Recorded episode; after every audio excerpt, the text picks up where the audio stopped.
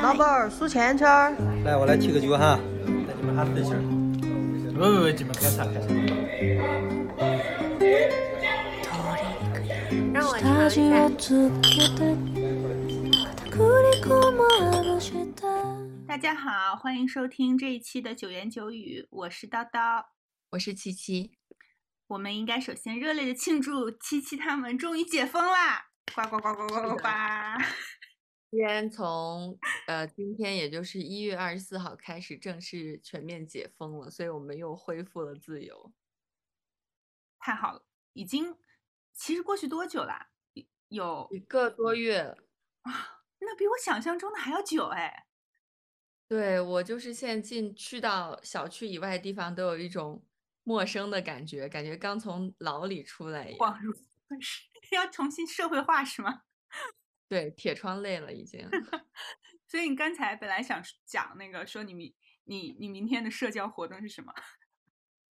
对我明天要陪我们小区的小朋友们的奶奶们去采购新年的衣服。这个事情的缘由是因为我们家的阿姨跟这些小朋友的奶奶们关系都非常好，然后他们就想一起去采购，但是因为。呃，可能对西安也不是很熟悉，因为他们一般都是从外地来帮助带孙子孙女嘛，然后对西安也不是很熟悉，所以呃，觉得可能我会知道，然后我又比较热心肠，所以可能会请假带他们去买衣服。可是你知道阿姨们喜欢到哪儿买衣服吗？嗯，知道。好，Why？就是因为我们家有亲戚在做服装生意嘛，所以有的时候会去那边闲逛的时候，我就会看一下哪层楼是卖什么的呀之类的。哦，我觉得像我妈就经常会喜欢到家附近的一些街边小店，就是不一定是多么高大上的牌子，但是她就觉得那家店里的衣服适合她，然后她就会很热心的推荐我陪她去逛。嗯，对，就是阿姨们可能会喜欢逛一些物美价廉，就是很适合砍价的这种服装店。嗯嗯，有道理。我刚才 开录之前喝了一口今天喝的酒，然后把我齁的 跑出去拿了柠檬汁。我今天在喝七夕之前，嗯，某某某一次来的时候给我背来的。那个金酒是调味的金酒，是应该是有苦橙吧？这个里面，但我不知道它为什么那么甜，那么齁。嗯，就是那个很熟悉的那个 Tanqueray，Tanqueray，应该是这么 念的吧？反正中文好像把它译作添加力，就是我平常会喝，就是没有调过味的绿绿色瓶子的。那个那个就是我会家里会常备一瓶，就有的时候喝一点，因为我就是很喜欢金酒的那个植物的味道嘛，以前也提过。然后这瓶我也不知道你为什么送给我，是因为你不喜欢金酒。反正那次七七给我备来了两瓶酒，我记得这是其中的一瓶。嗯，加了柠檬汁之后感觉好多了，但我相比较来说还是觉得原味的好像更更更更顺口一些。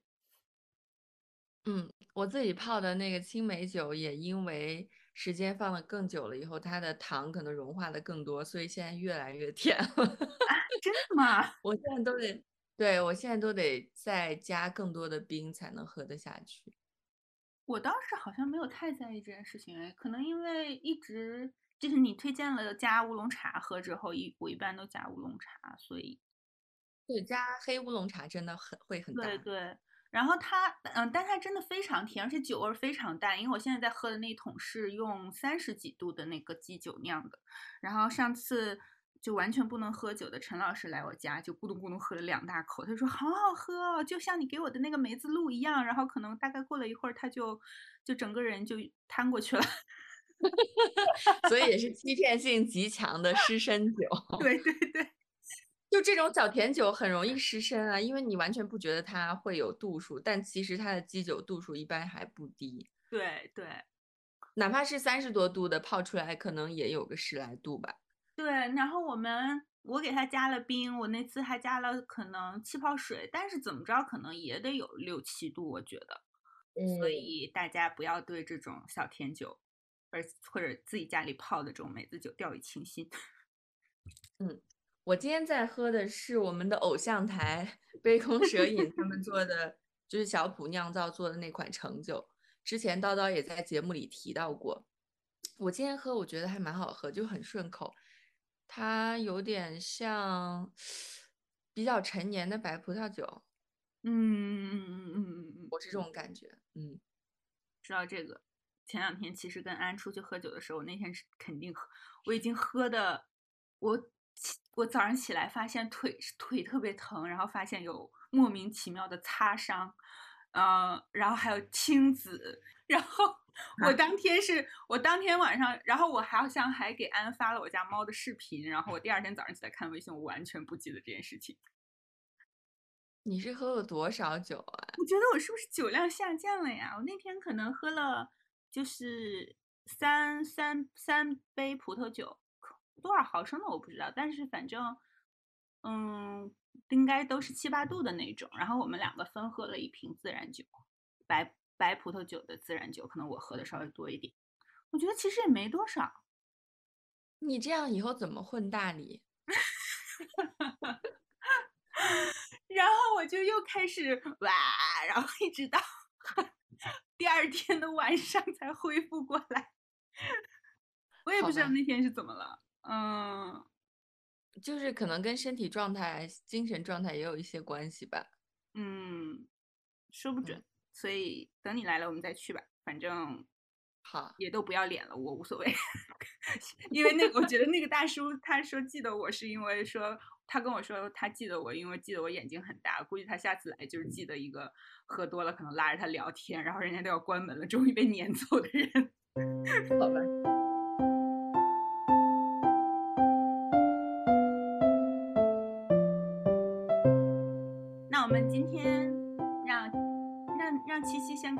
来简单讲讲今天要聊的话题吧。嗯，对，今天想聊的这一期，我们的标题是。为了我们的女儿，其实也是因为前阵子，嗯，在听随机波动的年终总结那一期，然后他们有提到一个词叫“为了我们的女儿”，然后就提到这个词的时候，他们三个人好像都很很有感触，好像因为他们的一个好朋友生了小孩，然后他们看那个小朋友的照片的时候，就觉得非常的感触。虽然他们都是悲观主义者，但是看到新生儿的时候，还会觉得。就是世界会好的，明天一定会更好的。然后我自己也是去前年前年的时候当了母亲，然后是生了一个小女孩。嗯，从她出生以后，我就开始真的是反思自己的童年、自己的成长过程。然后我就希望我在成长过程中遇到的很多挫折或者困难，我希望可以为她去铺平，然后让她避免这些困难。我相信叨叨以及千千万万的女性在成长过程中也一定遇到过各种各样，呃，跟男性不同的这种困境。然后我们希望今天这期节目呢，就讲一讲女性在成长的过程中可能遇到哪些困难。对，这期节目可能会非常的长，因为我我真的，呃，笔记本密密麻麻的写了三页，就这次有真的认真在准备。对，嗯。我在这正式讲今天的话题之前，我可以先澄清一下，我其实是生在一个城市的中产家庭，然后家里人也完全没有重男轻女，就哪怕是在我爷爷奶奶、呃姥姥姥爷这一辈，也不是很重男轻女，所以我其实是一个非常幸运的女性。就相比起很多不幸的女性来说，我其实已经非常幸运了。然后我也得到了，因为我是独生子女，我也得到了家里全部的，不管是精神上的还是经济上的资源。然后我也接受了很好的教育，所以我觉得从某种程度来说，我已经是呃特权阶层了。就是对 于是的大多数女性来说，我已经是。特权阶层了。那即使是像我这样的环境，我仍然感受到一些可能作为男性感受不到的东西。我们今天只是想分享一下，并不是要像网上说的什么女权师又要出来打拳了。对对对，我在录这期节目前下午看了七七给我发的一个叫做《Women》的纪录片，就是在 B 站上就可以看。我我就是想到说，我平时会逃避看这样的纪录片，就是他让我感，他让我觉得太。绝望了，就是政治性抑郁。呃，但我觉得那个片子我看完以后，我觉得还是有一些正面的东西。啊，是的，是的，但是它就会让我想到你，你以为自己是一个女性中的特权，就呃嗯，我同样也要说，我和七七一样，就是属于女性中的特权阶层，嗯，然后就是作为这样的我们，有的时候好像会，嗯，有的时候也会把事情想的。好像跟我们一样处境的女性会比较多一样，因为毕竟我们接触到的，像片子里讲到的，经受过比较极端的苦难的，比如说经历过战争，被恐怖分子掳去，然后人口买卖，呃，这样子的很极端情况的，这个在我的我们的世界中是陌生的。嗯，是的，其实我们已经是很幸运的一批人了，就是。比起，比如说像阿富汗，比如说像我们的邻国印度之类的这些国家的女性来说，我们已经非常的幸运了。但是相比起像北欧这些国家，我们来说又又相对可能要稍微落后一些。但我看那个片子的时候，那个弹幕依依旧让我有点生气，他们就说生在中国何其有幸，我就觉得很气愤。然后以及拍到一些，因为就是就是。经历过战争的女性，以及在印度和在非洲一些地区，她们要接受，嗯，比较残酷的割礼，或者是等等其他一些非常 惨无人道的不平，嗯，因为她们是女性就遭受的不平等待遇的时候，就会出现这样的一些言论。然后我就觉得，嗯，你是不是自我感觉有点良好？就是好像我们这已经是天堂了似的。那我们是不是应该去做点锦旗发给大家？就是 我觉得我们还有很大的进步空间呀，完全非常友，好吗？对，很多问题还是很值得探讨呀。我们应该感恩我们的现状，但不应该满足于此。我觉得，对对对对，我有时候在饭桌上跟家里人提到，就是比如说我自己在生育之后感受到的职场的一些。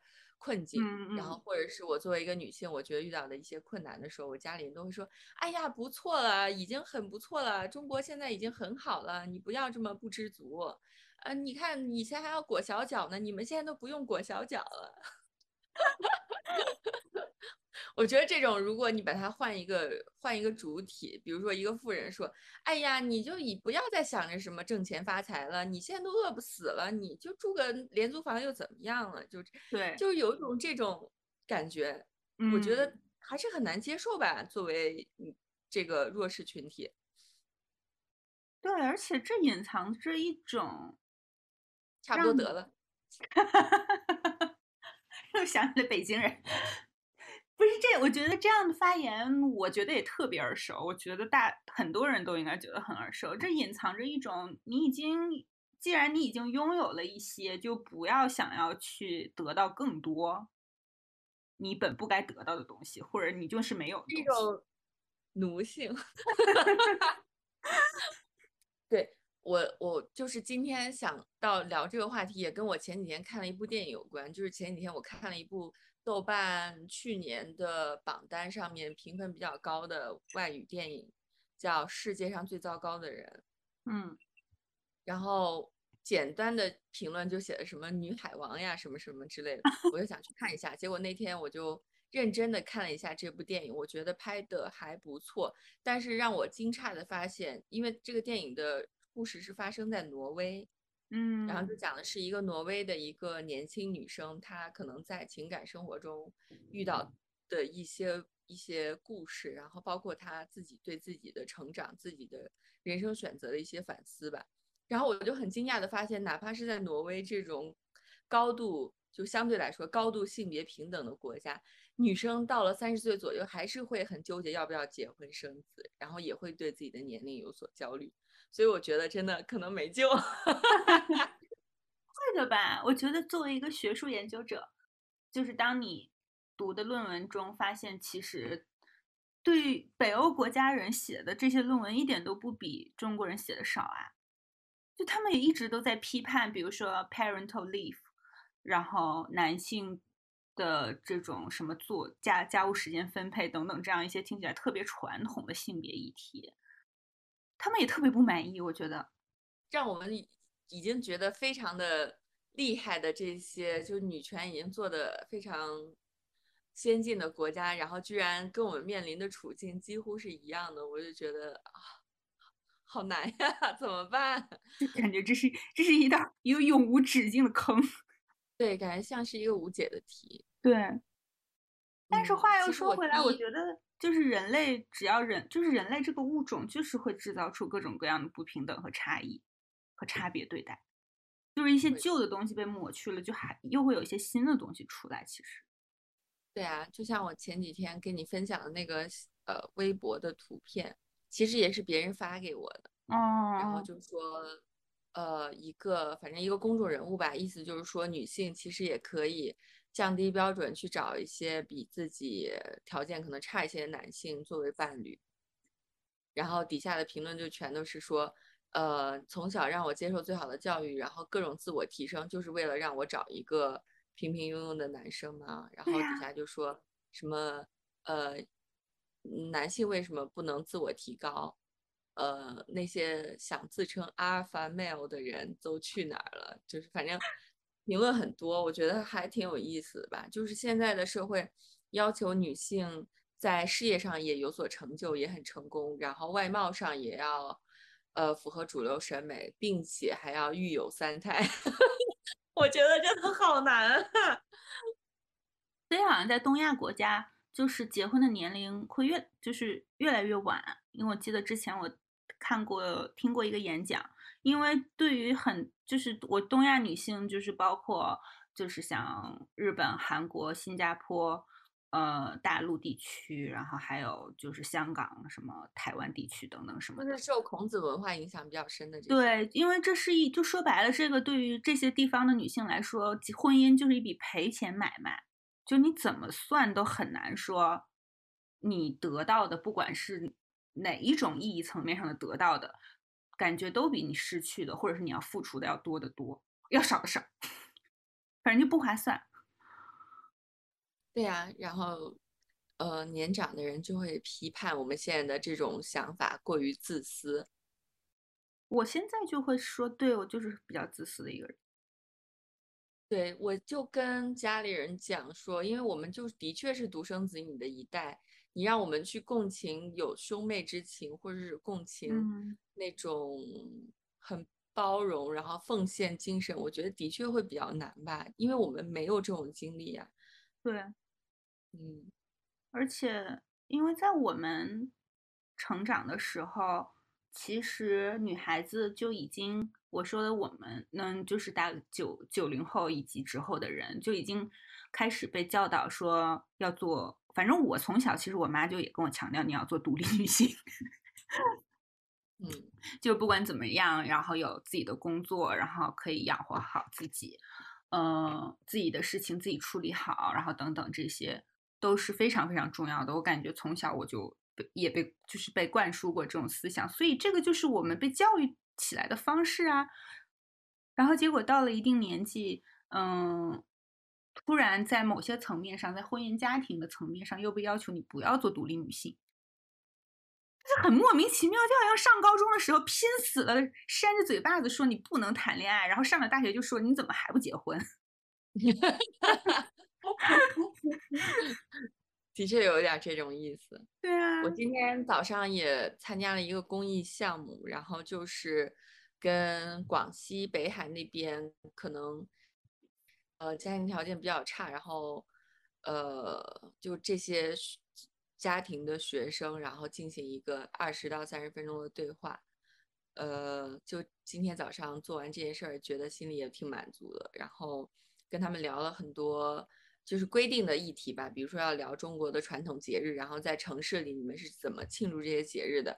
然后除此以外，我也有很认真的鼓励他们一定要好好学习，走出山区，然后要成为独立女性。对，嗯，我希望他们在，就是他们不会受到太多的，因为我突然想到看的那个片子里，就是一个一个女生就。现在谈到当年，因为他哥哥要上学，他自己就不能上学的事情，就是他应该跟我们差不多年纪了，他还是很特别的伤心。肯定会很伤心啊！你像我，我妈妈就是，她们有五个姊妹嘛，然后我妈妈就是学习最好的那一个。但是同样的，就是因为我姥姥爷已经属于那种很不重男轻女的家庭了，但是仍然还是把上大学的机会留给了两个儿子。所以他的三个女儿其实都是中专毕业，因为你只要中专毕业就可以分配工作嘛，所以你就可以养活自己了。但是上大学是属于一个比较奢侈的事情，因为你可能要在，呃，花几年的钱才能去挣钱。然后他们还是把上大学的机会留给了两个儿子。嗯，然后我妈有的时候还是会在那边畅想，就是说如果自己上过大学的话，可能命运会有所不同。虽然她现在已经过了很好的生活，但是她还是会觉得当年如果她上了大学，嗯，我会有所不同。是啊，这个就是没有办法弥补的遗憾。而且现在感觉我们的大学好像也对于四五十岁又想去读书的女性没有什么 包容度。我觉得我们我只有在英国读博士的时候，就有好多四五十岁的女性，甚至五六十岁的人。嗯，他们就是出于兴趣吧，可能就也是就城市里的中产阶层，然后有这个能力想要就是。有这样一份读书的体验，或者是就是对某个话题感兴趣，想要花很很多的时间和老师同学一起探讨，所以他们就来读一个硕士或者读一个博士。我们也应该鼓励这样的行为啊，不能让大家只去上老年大学，唱唱歌、跳跳舞的。我我因为像我们这样子的性别研究的专业或者社科类专业，其实这样的人真的非常非常的多。就明就是他们要么嗯，像你不是也说你读硕士的时候，其实也有同龄也有年长很多工作经历比较丰富的人，但是我觉得现在在国内感觉这个环境是比较让你难以去做这件事情。像要读博士，有很多在职的都没有办法读，更别说退休以后。对，大家好像都很赶时间，就一定要在某个时间段完成某些事情。嗯，比如说你没有在三十五岁之前完成生育，好像你就是一个。loser，嗯，然后你没有在某个年龄之前完成某件事情，大家就会觉得你就是在社会层面觉得你好像不是一个随大流的人。我觉得，如我我会想跟像七七的女儿这样一代的人，就跟他们说，少想一点，你应该怎么做，你应该做什么，就是你不要盲目的去相信。别人跟你说的，以及你不知道从哪儿接收来的所谓的社会舆论，或者是一般人应该做什么，或者是应该怎么感受，应该表现的怎么样？我觉得这些东西都不一定是你需要去遵守的，而且过于相信这些东西会给自己造成特别大的负担。是的，我觉得希望他过得更开心一些。对对。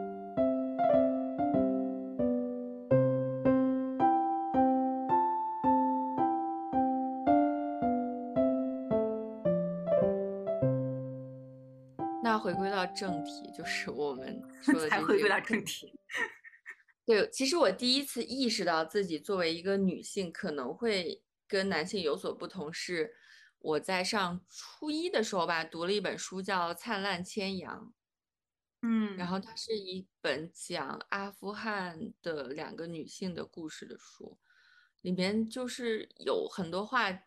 虽然它是一个男性写的书，但是里面有一些话就很戳我。虽然我当时还是一个小朋友，我读的时候还是会觉得很有感触。比如说，他说：“呃，就像指南针永远指向北方，男人责怪的手指永远指向女人。”哦，然后还有什么？天上的每一片雪花都是某个女人悲哀的叹息。然后这些叹息都升入天空，聚集成云，变成了小雪花，落在地上，人们身上，无声无息。就是这些都让我很有感触，然后印象很深刻。因为我是一个记忆力其实蛮差的人，我经常记不住别人的名字，然后看完的书也基本都忘掉了。但是这两句话我就印象非常的深刻。你像我初一读完的书，我现在还都记得。嗯。然后那是我第一次意识到，就是可能作为女性。就是不管是在世界上任何一个地方的女性，可能都会遭遇着各种各样的不幸。嗯然后后来除了除了读看这个影呃书以外，我还看到别的影视作品，比如说呃《沙漠之花》，我不知道你有听说过吗？就是讲一个超模，就是非洲的，它应该是就有海盗那地方叫啥地方？加勒比，不是加勒比，我说就是真正意义上有海盗的地方。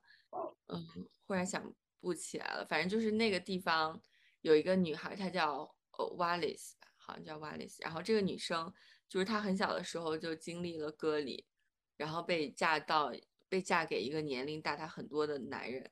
然后她为了逃避自己的命运，然后就是步行穿过很远的距离，然后到了首都找到他的姥姥，然后他姥姥就是通过一些个人关系把他送到了英国。然后他在英国因为自己的嗯身材和长相就很具有原始的美感，然后被星探发现，最后成为了世界超模。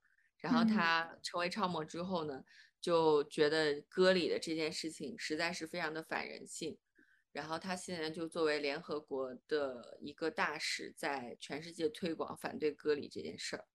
嗯嗯，就是我当时看完那个电影，好像上大学的时候看的吧，就觉得很惊讶，居然世界上某个地方还有这么残忍的。就是割礼跟大家普及一下，就是他会用那种没有经过消毒的刀具或者钝器割掉幼女，就可能是呃三到九岁幼女的阴蒂和阴唇，就直接割掉，而且是在没有麻醉的情况下。然后在割掉之后，会用呃针或者是什么很细的树枝，把它的就是阴道给缝起来，这样子只有在她结婚的时候，她的丈夫可以拿剪刀给她剪开，这样可以保证她的贞操没有被破坏。嗯但是与此同时，这个女性可能会细菌感染而死，或者是她可能终身排尿都会有困难。嗯就就是一个非常反人类、非常残忍的仪式，但是在非洲的很多地方可能还在进行着，每天都会有很多的少女要面临这样的事情。而且我觉得特别残忍的是，就是把她不顾这些女童的哭喊，把他们抓到那个房间里去的，经常就是年长的女性。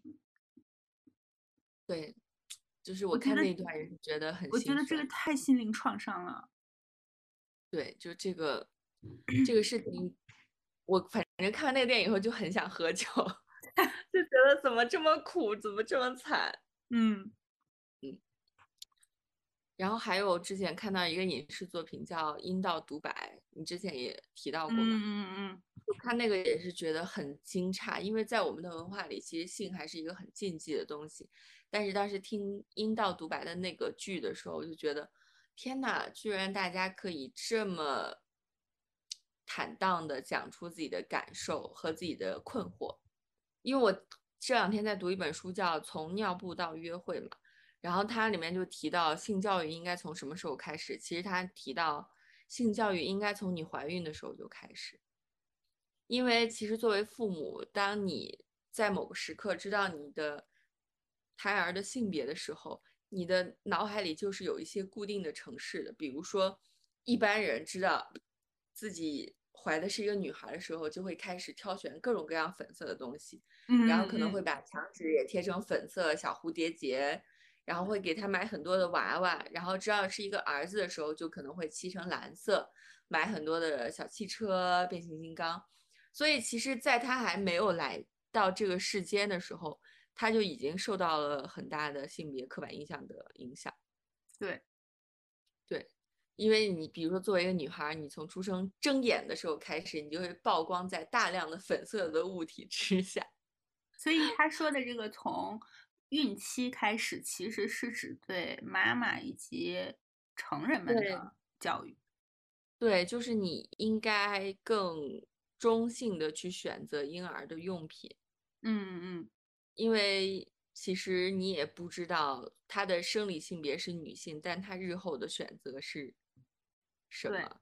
对，对，所以其实你可以选择一些更中性的东西，然后包括买玩具的时候，你可以娃娃也买，小汽车也买，然后让他呃根据自己的喜好去选择自己的玩具。我比如说像我女嗯儿，我女儿现在一岁一岁半的样子，然后她就完全对娃娃不感兴趣，她就只喜欢小汽车，就所有能有响的声音、有有动静的玩具，比如说小嗯汽车，然后小手枪，就是只要能响的东西，他都会很感兴趣。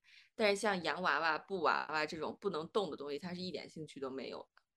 这可能也有一部分是因为他生长的这个阶段可能是某一个感官在快速发展的时候，也许跟这个也有关系。我只是说从生理特征上来说，嗯，有可能，而且因为他现在是一个很好动的阶段嘛，就是你如果给他去去穿那些蓬蓬纱裙，可是他其实有好多，动他其实会行动很不便，所以虽然有时候别人会送一些呃纱裙什么的，但他基基本很少会穿，他平时穿的就是上衣和裤子，就宽松的裤子和宽松的上衣，方便他奔跑，然后爬来爬 去。但我有跟大叔畅想过这个话题。其实我觉得，就是作为一个呃 pro feminist 的男人，然后我跟他探讨，我就说如果有有，因为我们两个会有的时候，现在要过年了嘛，会探讨起可能要给亲戚家的小朋友们买一些什么礼物之类的。嗯，我就说如果。我有一个儿子的话，肯定也会给他买洋娃娃啊。我说为什么不呢？他可能就很喜欢啊。然后大叔就他的反应就是，你就是想把你的儿子培养成一个 gay。对，呃，因为我表弟年龄很小，就是我小姨在四十多岁的时候才有的他，所以我表弟现在才四岁。然后在他只有两岁的时候，呃，我曾经给他买过一套娃娃，但是不是那种洋娃娃，就是那种小人儿之类的。嗯，然后我，呃，姨父就跟我说，不要给我儿子买这些娃娃，你这样会让他变成同性恋。我觉得直男们的恐同真的是，他就觉得男生男生就是应该玩手枪、坦克、奥特曼之类的这种玩具，但我觉得这从某种程度来讲，你就是性别的固化呀，然后是这样的呀培养他的暴力倾向啊。所以那个那个纪录片里有一个人说的让我印象特别深刻，他就是说不要忘了每一个就是在躺在沙发上一动不动，让他老婆做这做那的男人，都是由他的母亲照顾他长大的，他也有一个父亲跟他说男男子汉应该长成什么样。是的，就没有人是从石头里蹦出来，然后就突然变成了一个颐指气使的坏男人。是的，所以其实女性也有责任。对，唉，所以这就是这个东西我就西觉得就是在婴幼儿时期，我们就应该尽量避免这些社会强加的性别刻板印象。但我觉得这样的话，其实作为家长，你自己要更坚强。之前不是有就是男一个小男生就是要穿着裙子去上学嘛？我好像，嗯，就好像有这个新闻，嗯，当时我记得讨论的还蛮多的，就有很多人在说，如果我是这是我的儿子，我应该怎么办？所以其实这样的孩子，我觉得如果你的小孩是这样的话，作为家长，其实你也需要有更多的勇气和耐心。就跟他一起去面对这一切，所以这一这也是一件挺难的事情，不管对于大人还是小孩来对说。而且就这一点来说，其实对男生是更不公平的。比如说，一个小女孩说：“妈妈，我想学跆拳道。”你完全没有觉得有任何问题。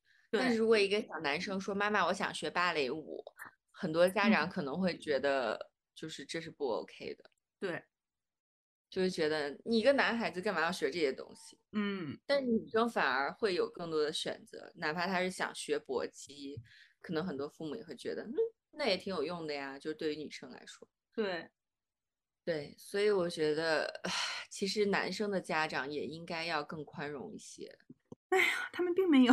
我因为最近又想起了我们，因为最近在做另一个课题，就是比如说就是男性的生育欲望啊什么的，就是男人们就是这样啊。对不起，我不是要指责所有的男人，就是男性们就是很容易觉得，比如说我们研究中的一些男性，就是会说，那生育这件事情肯定是要由我的妻子来做最重要的决定的，因为毕竟他这个孩子是他要怀孕，他要生出来。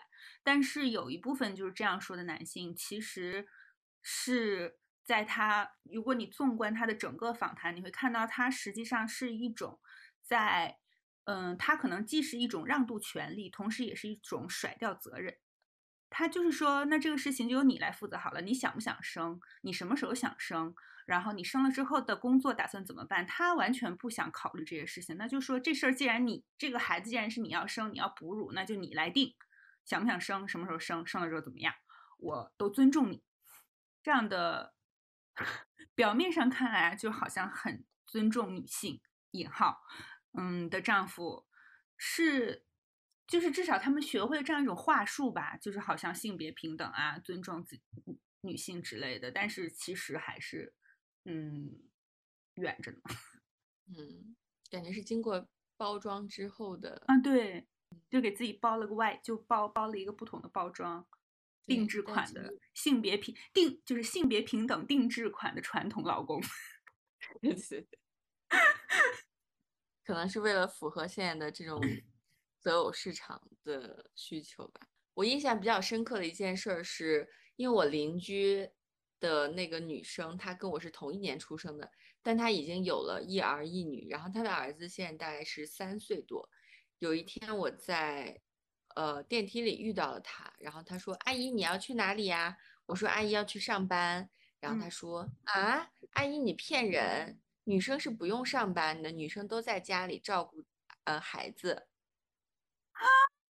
因为她的奶奶和他的妈妈都是一直在家里照顾全家人的，所以作为一个男生，他就觉得所有的女生都应该在家里照顾其他人，是不用工作的。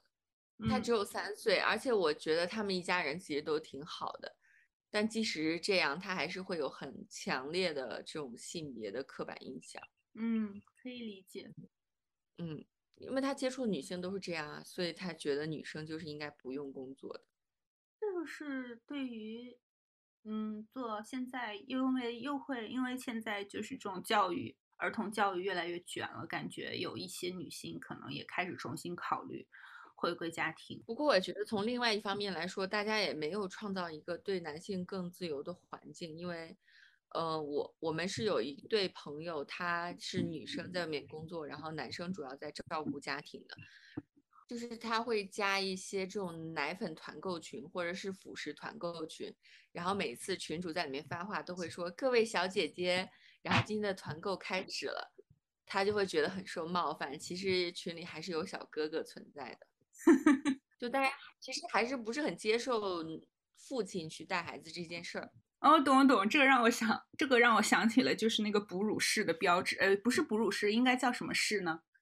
反正就是，对，就是会有一些爸爸带着宝宝出去，然后要给他换尿布，但是确实他那这样子说来的话，他也不适合进哺乳室，哺乳室和母婴室是会分开的吗？因为我其实我只是突然想到了有这个这个话题，因为有看过有人对此的批判，就是因为那个图标。一般就是母婴室的图标，好像就是母婴，就是不那个人明显是穿着小裙子的。嗯，一般的商场里其实都是在一起的，就哺乳室和母婴室。嗯，对。所以我觉得其实从物理的条件来说，也有挺多值得提高的地方。你在约克大学有没有上过那个 unisex 的厕所？好像有，好像在那个。Student Union 的那个楼里面，对，它应该是有吧。就像我们公司其实也有第三性别卫生间。嗯，我记得当时上课的时候，我有给学生布置作业，就让他们去上这个厕所，就去上这个 Unisex 的厕所。然后其实，当然因为班里好像就是女生比较多，就是他们大家都表示就是非常的不自在，就是尽管他明说了就是一个 Unisex 的厕所，嗯。一种不安全感吧。嗯，我记得当时我去上海出差的时候，因为我带着小朋友嘛，然后，呃，当时去逛街，去了很多商场，就是新天地那边的商场居然没有母婴室，你敢信吗？就作为一个流量这么大的商场，居然没有母婴室，我们当时是实在没有办法，就是在厕所里面哺乳，其实很不卫生哎。嗯，是的呀，对啊，对。所以我就觉得，就是发达如上海都有这样的困境，如果你在一个二三线城市，很多时候妈妈带小朋友出来就是很不方便啊，更何况如果是爸爸带出来，可能更不方便。对。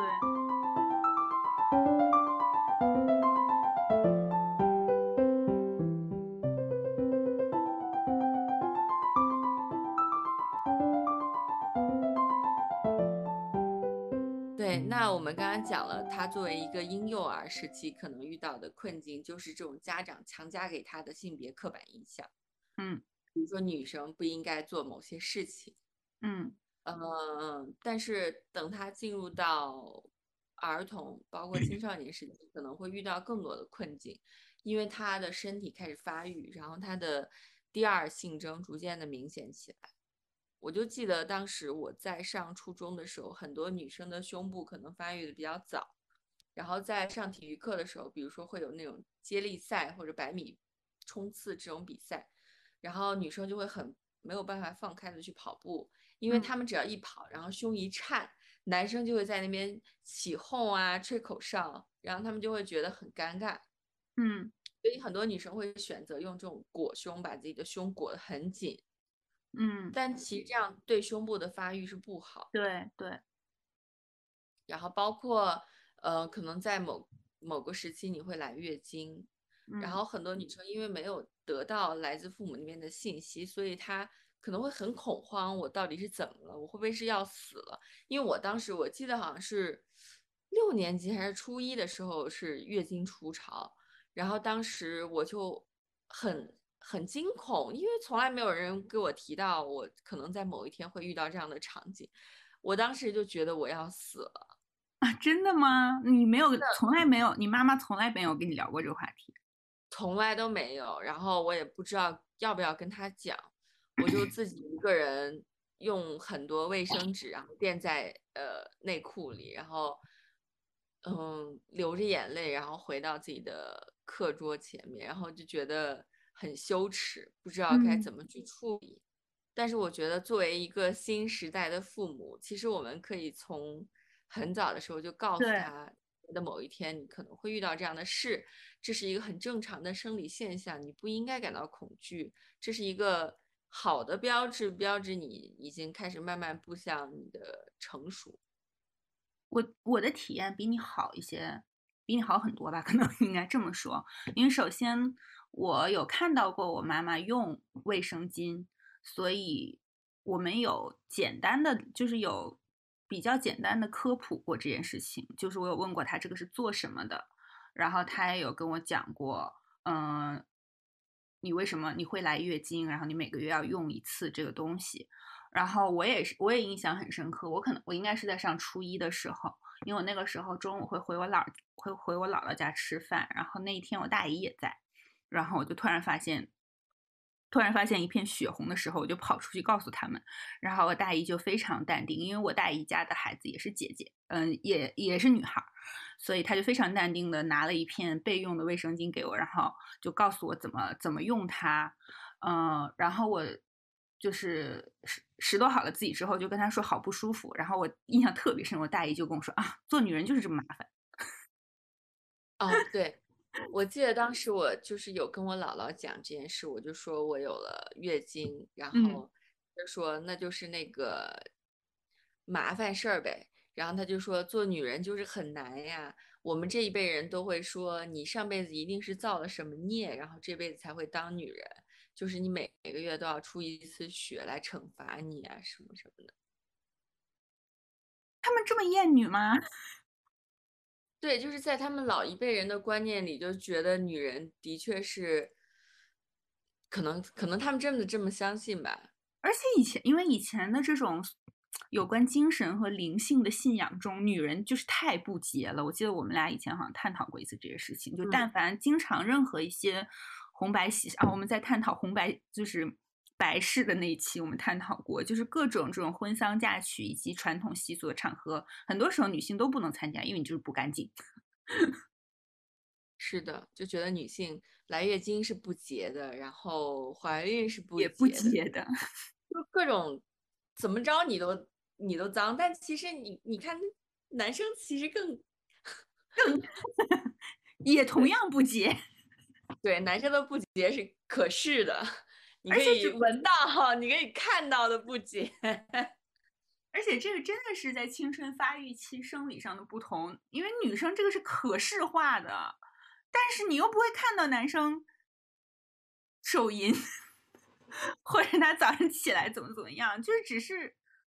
我感觉我在了解到自己身体发育的那个时候，好像还不太清楚男生是什么样子。我记得我上学的时候，其实大家对于这些事情的观念是很畸形的。比如说，上初中的时候，其实生物课会讲到男女的生理构造的不同的。然后在上那节课之前，我们全班的男生就会开始倒计时，你知道吗？就跟过年、过元旦的时候那种倒计时一样，就会在上课铃声响之前就会说十九八七，就一直倒数，你知道吗？结果来了以后，然后生物老师就会很尴尬一样，但他其实学这个的呀，这有什么尴尬？然后他就好像很尴尬一样的，就非常一笔带过，就模模糊糊的就说了一下就过去了。这种情况好像特别常见。我我们因为我们的生物老师是一个嗯五十岁左右的阿姨，呃妇女，是一个五十岁嗯左右的妇女。我印象特别深，他当时就说都把书给我翻到某一页，谁也不许把书翻到其他的页，也不许走神。然后他就嗯非在黑板上画了，就非常大比例、非常详尽的画了男女的生殖系统结构图。就是我是非常认真的上了 初中的 生理健康这这节课的，但是我跟我跟我的很多女性朋友聊过，她们都没有没有过，没有上过这样的。没有，我们那节课基本就是跳过了，就老师没有再讲这件事儿。当然，你跟父母去问这件事儿，就是更不可能的，因为我们这一代人其实跟父母还是有一些这种边界感的，就有些东西是可以聊，有些东西是不能聊。比如说你嗯的性生活，你你关于性方面的问题，你是绝对会想不到去问父母的，因为父母从来没有跟你透露过这方面的信息，包括他们之前，比如说在你看电视的时候的一些反应，呃，你在看某些书刊时候的一些反应，就充分证明了他们他们来这这是一个禁忌话题，所以你更不可能从他边得到信息。那你能从哪些方面得到信息呢？可能就一些小事啊。年我们那个时候可能网络这么发达，可能就是一些像什么故事会啊，然后就是一些那种小黄文之类的，从这方面去聊。还有你爸，但他肯定是一些你还有你爸偷藏在电脑里的艳照门啊。对啊，就是我我当然我第一次看到艳照门，其实是从我同学那边，就是因为我个子比较高，我所以一直坐在班里的靠后的位置，也也就是所谓的差生坐的地方。然后差生们就是很喜欢会传阅这些乱七八糟的东西。然后我记得有一天我的同桌拿了一个 MP4，然后在那边津津有味的看，然后我就说你在看什么？他立马就藏起来，然后我就因为我也比较威猛嘛，然后我就开始跟他抢。最后抢过来了，然后我就发现他在看艳照门，然后当时我还就是一张一张划过去看了一下，这样子，这可能是我最初关于性方面的教育，但是我觉得这种教育其实很畸形的，你就觉得 OK，所以女生是应该这样子才能取悦对对男性，对。就我们其实大多数，就我们这个年龄段的人，可能受到的这方面的教育，都是来自于一些乱七八糟的渠道，嗯，然后，对，就其实一个很不健康的过程。对，我觉得是，而且其实没有在合适的时候得到一些，比如说如何正确认识性生活，如何保护自己的一些方法和一些你应该具有拥有的知识。而且从成人那边得到的渠道都是这是一个很糟糕的事情，然后你应该把你的 virginity 然后留给你的丈夫，然后呃任何其他方式发生的行为都是应该避免的，然后都是可耻的，然后你不应该享受这件事儿，然后它只是一个，呃，你和你丈夫之间应该发生的行为，或者就会学到一些奇怪的体位呀，对，或者就是会学到一些很奇怪的知识。总之，你没有一个比较正确的、比较官方的，或者是你信任的人那边得到的信息，你得到的信息都是小道消息，所以这些东西其实，在某种。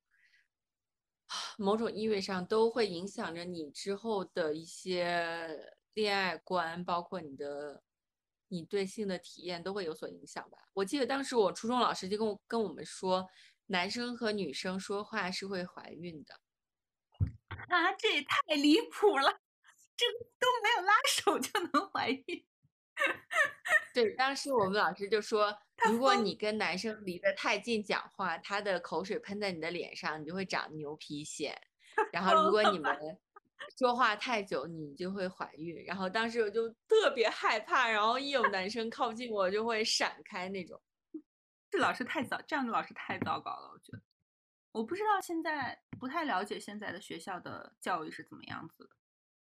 但是当我进入高中的时候，你知道高中的男女其实都会进入一种性萌动的时期嘛，就是会想干点什么摸一摸、碰一碰，干点什么，就是哪怕你知道胳膊靠在一起，都会觉得身上麻酥酥的这种。嗯嗯嗯。是当时我们高中就是有红线嘛，比如说男生和女生一定不能谈恋爱，如果被抓到就要开除。嗯。然后我们学校当时还雇了一个保安队，就是天天，因为我们学校是住校的嘛。天天在校园里面，就是熄灯之后抓那种出来私会的情侣之类的，就会有时候会看到那种男生和女生在操场上狂奔，然后后面一个骑自行车的保安，就这种很荒诞的场景，你知道吗？我后来，后来我们学校就因为这种校风，然后最后逼了很多。男生和女生，因为你你没有办法接触到异性，你就只能跟同性在一起。我记得当时有一次，我在食堂打饭，然后前面站了两个男生，就忽然前面的男生转过来开始跟后面男生舌吻，我当时拿着我的铁盘子，我都吓坏了。天，我真的被吓坏了，因为不允许异性嘛，但是你的性萌动这种冲动是没有办法抑制的。那你可能只能跟同性发生关系，我我不觉得这是家长希望看到的，可能掰弯了一波直男，对，就真的很扭曲。当时这些，对这些校规校训，我们当时也我觉得现在应该也没有，现在应该也没有变得更好吧？嗯，应该至少。因为我妈是高中老师，因为我们那个时候也是，我们会点名批评，就是在那种开晨会的时候，应该是监操的时候吧，就是会有广播，会有教，会有教教导主任来点名批评，然后会点名说，嗯，高高二某某班的高高二三班的王小明和高二一班的张某某，因。就是对他们的早恋问题提出点名批评，就是会公开男生的名字，然后不公开女生的名字。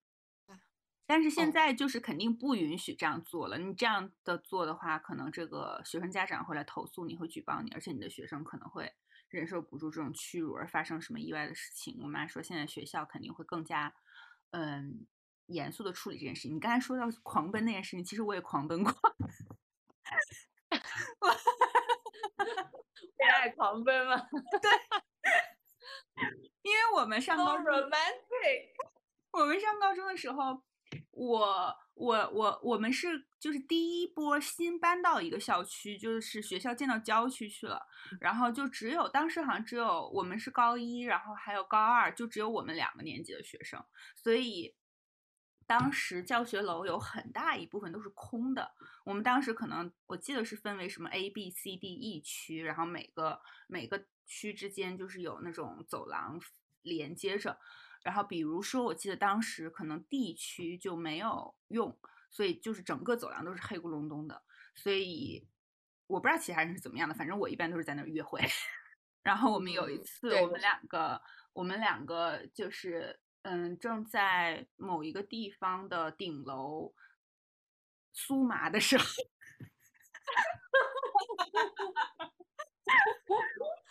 正在酥麻的时候，然后就听到楼下的老师的声音，就说，哈哈哈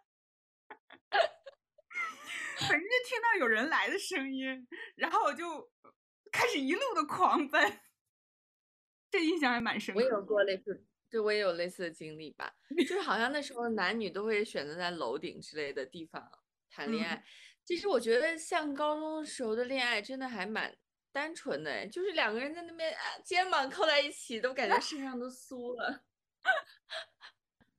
就其实真的是蛮美好的体验。但是我们的高中班主任，他为了揪出班里的情侣，比如说他听到一些搅屎棍子向他说，就比如说班里的 A 和 B 在一起了，他为了揪出这对情侣，就那时候可能老师打学生还没有像现在舆论这么严格吧。就是他会拿笤帚，呃，当着全班的面打那个女生，然后这个时候她的男朋友就会受不了，就会站出来，然后这时候他们就会一起受处分。天呐，你们老师好心机婊啊！对，就是很变态。然后，呃，隔壁班的班主任还会，比如说他听说了 A 和 B 在一起，然后他就会让这两个呃同学变成同桌，然后把他们周围都。空置起来，就把他们等于说隔绝了，嗯，就让他们很尴尬，就班里的人都对，真的都很过分。我觉得这些这些种种行为真的都很扼杀天性，因为的确在你进入了呃身体发育时期，你就会进入一个性萌动的时期啊。然后在这个时期，其实如果我们加以好的引导。对，我觉得是会留下很多好的回忆的，没有必要变得这么血肉模糊，变得这么残酷啊！就我记得我上高中很喜欢读一些什么残酷青春文学，比如说像郭敬明的那一趴，其实都是 超有残酷。对啊，残酷青春文学啊，其实就反映就是那一那一代人可能对这种情感或者是性方面的这种困惑啊。但其实大可不必呀，我觉得加以合适的引导，其实没有必要变成这样。对，而且我真的觉得你经历的每件事情，你可能你看我们现在感觉回忆起高中和初中的恋爱，就已经觉得，就是感觉你有你有些什么可以再去回忆一下，然后可以谈论一下，就那种感觉还是挺好的。就那种麻酥酥的感觉，可能就再也找不回来了，真的再也找不回来了。天呐，我突然想到了，这是为什么？我感觉我的心动就发生在高中那个时候，那个心动就是麻酥酥的感觉，这种麻酥酥的感觉后面恋爱的时候就没有了。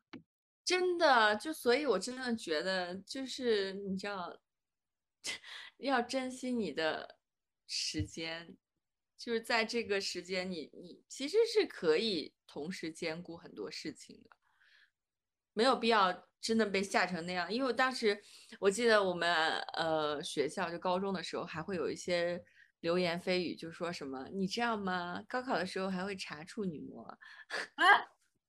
你们学校好变态呀！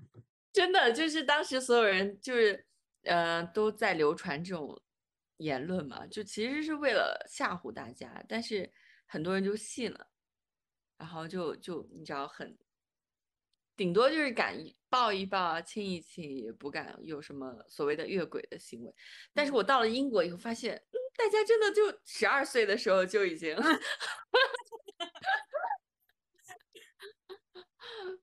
所以真的，我觉得我们还是很单纯。可能随着互联网的普及，可能零零后、一零后、二零后 早都已经不信这些 bullshit，但是我们那一代人其实还是挺买账的。而且还有一种压力，就是确实可能有一些人因为恋爱，所以学习成绩下降。然后在我们这样一个学习成绩如此重要的社会中，就会变成早恋，都就是恋爱，在学在高中、初中时期恋爱，就等于你学习成绩下降，等于你以后就完了。对，就是大家都在灌输一个观念，就是如果你高考考不好，你的一辈子就毁掉了。嗯嗯嗯，对对对。是我们现在步入社会这么多年，我们就发现这其实根本就没有任何关系啊。而且我们见证了很多很多那种什么呃哈佛、耶鲁、清华、北大毕业的人，然后在高强度的生活很多年以后，然后忽然觉得这一切都没有意义，然后就遁入空门去出家了呀。那 他的人生就很成功吗？我我不知道怎么去衡量这件事啊。而且我觉得有的时候你有点太，就是是不是我们是不是当时，比如说我上高中的时候，成年人是不是太低估我的理智了？因为我觉得我当时，我觉得我很清楚啊，就是我是在恋爱，但是我也要好好学习啊。对，而且我觉得这种东西反而你越打压他，他反而变得越忠贞不渝。就是我记得当时我很喜欢一个男生，然后就我跟我妈说我很喜欢一个男生，然后可能之后我们班主任会找你，然后我希望你可以有一些心理的背书。然后我妈就说：“哦，这样，那他带他来家里看看，一起吃个饭。”我就忽然觉得。天呐，好像他也没有那么值得带来家里给家里人看一看。那你妈妈没没有不跟你聊月经的事情，倒是很热心的跟你说早恋，其实暗就是在跟你传递说恋爱没关系。对，我觉得他一直都觉得其实恋爱是 OK 的，但是不要，他会说什么不要越轨啊。啊，不要让你受伤害啊！这种话术，可是这种话就是特别的含蓄。对，其实我就我们这一代人，我我我我觉得我不可可能不能代表我们这一代人，但是对于我周围的同年龄段的人来说，其实我们都没有受到很好的性教育。就是父母会说你要保护好自己，但是什么叫保护好自己？怎么保护好自己？其实是没有一个很明确的指指示的。所以我觉得，假如就因为我现在已经当父母了嘛，然后，呃，如果我的女儿到了这个年龄，我可能会很清晰的告诉她，如果你发生了没有保护措施的性行为，你有很大的概率会怀孕，然后你怀孕可能会导致你之后的人生失去很多的自由，或者是你会得到一个没有父亲的孩子，这是一个很严重的后果，你自己要想清楚。那如果你觉得这是不值当的，你应该怎么去保护自己？比如说你要去，呃，服用短效避孕药，或者是你要要求男生，呃，戴安全套，就这些事情我们可以事先的告诉他。而且不管对方是男生还是女生，不管你养的是儿子还是女儿，我觉得他是应该得到同等的信息的。包括月经这件事儿，其实我们作为女生，我们都很知道男生的那些。呃，打飞机就是自慰，然后早泄、阳痿这些东西我们都很了解，但是男生对月经知道的东西很少。好像高中时候还是，我记得高中时候我的男朋友好像还是了解一些的，但是总体来说可能很少。那假如你现在说我肚子很痛，你去超市给我买一些呃卫生巾回来，你觉得他会买到对的型号吗？你是说大叔吗？不不是，我就说，假如在当时的场景，你的高中的男朋友，那肯定不会吧，就会迷失在各种长度的海洋里。对啊，所以他们其实还是很迷茫的呀，就是没有得到足够的信息。我其实觉得特别应该强调的一件事情，是因为在幼童时期就要一定要进行的各种教育，因为我觉得。作为一个有一些被长辈男性亲属猥亵的暗黑经历的当事人，我觉得我就是之前在公共的体育场上碰到有小女孩在那边蹦蹦跳跳，然后掀裙掀自己的小裙子，然后她爸爸就抱着她，然后把她倒立过来，我其实都非常敏感，我都对我觉得这些行为是不 OK 的，就是我。我当时还是没有去说，反正当时自己的状态还不足以这样勇敢的社交。但是我觉得，如果在我能做到的时候，我会想跟他说，就是你不应该把你的小内裤露出来，这些都是不好、不对的，绝对不能做的。对，其实在我读的这本书叫《从尿布到约会》这本书里面，他很多次的提到，就是你。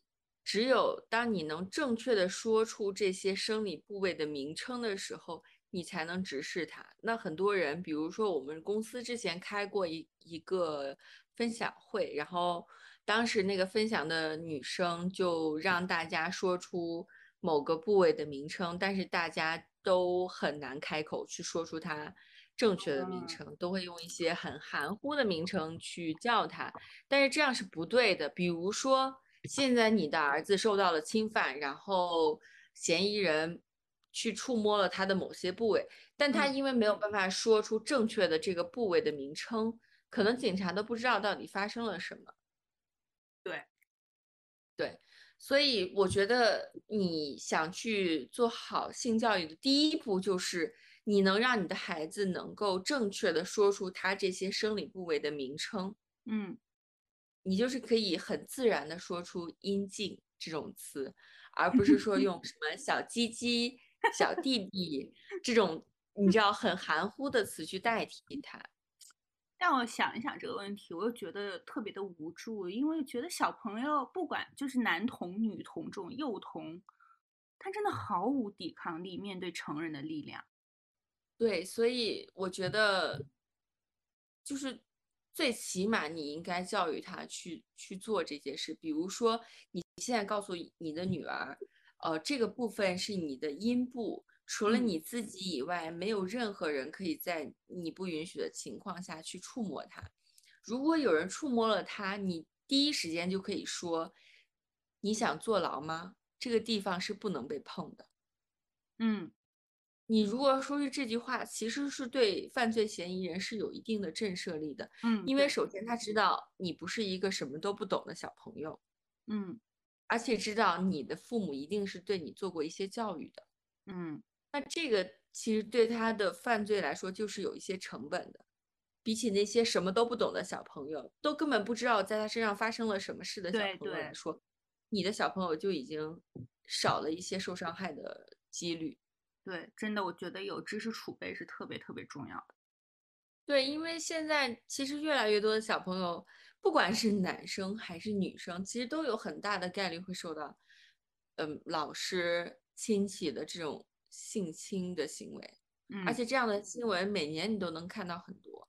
那作为家长，你的确就是需要有有备无患了。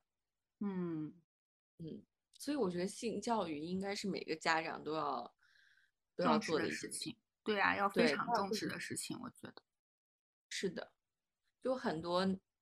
女生可和男生可能都不知道，呃，无保护的性行为会有什么样的后果。他们就是没有任何的知识储备，包括很多未成年的女生去多次的刮宫流产，她并不知道可能这样做的行为就是导致她可能终身无法怀孕。